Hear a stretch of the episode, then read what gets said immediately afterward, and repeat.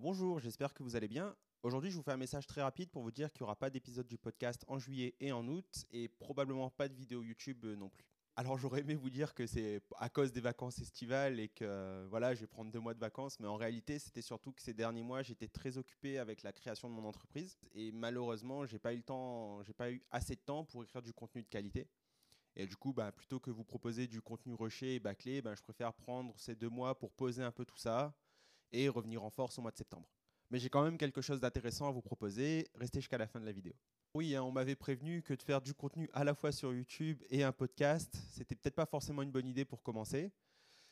Et moi, pour être tout à fait honnête avec vous, à la base, je pensais juste faire le podcast et utiliser YouTube pour le mettre en avant. Mais j'ai très très vite compris que YouTube fonctionnait pas comme ça et je me suis moi-même pris au jeu de la création de vidéos. En plus, je trouve que les deux sont vachement complémentaires parce que d'un côté, on peut aller dans un sujet en profondeur et dans l'autre, on peut proposer des petites bullet points techniques directes, très courtes sur un sujet particulier. Mais bon, je vous avoue que YouTube, le podcast, la création d'entreprise, la création de mon réseau, tout ça cumulé, c'est énormément de boulot et il est probable qu'au mois de septembre, je décide d'arrêter l'un des deux formats. Enfin bref, plus que jamais, j'ai besoin de vos retours aujourd'hui. Dites-moi ce que vous avez pensé un petit peu des différents contenus que j'ai pu vous proposer jusque-là, et si vous avez une préférence ben, pour le format podcast ou pour le format YouTube, et pourquoi? Aussi, même si je vais probablement pas faire de nouveaux contenus sur ces deux prochains mois, ben, sachez qu'il y a déjà les contenus existants qui sont disponibles, mais surtout, il y a deux documentations techniques donc sur réaliser son arbre d'alimentation et sur l'implémentation de son premier microcontrôleur qui sont disponibles. Et donc cumulé, ça fait un peu plus de 50 pages de conseils pratiques et d'explications théoriques sur le domaine.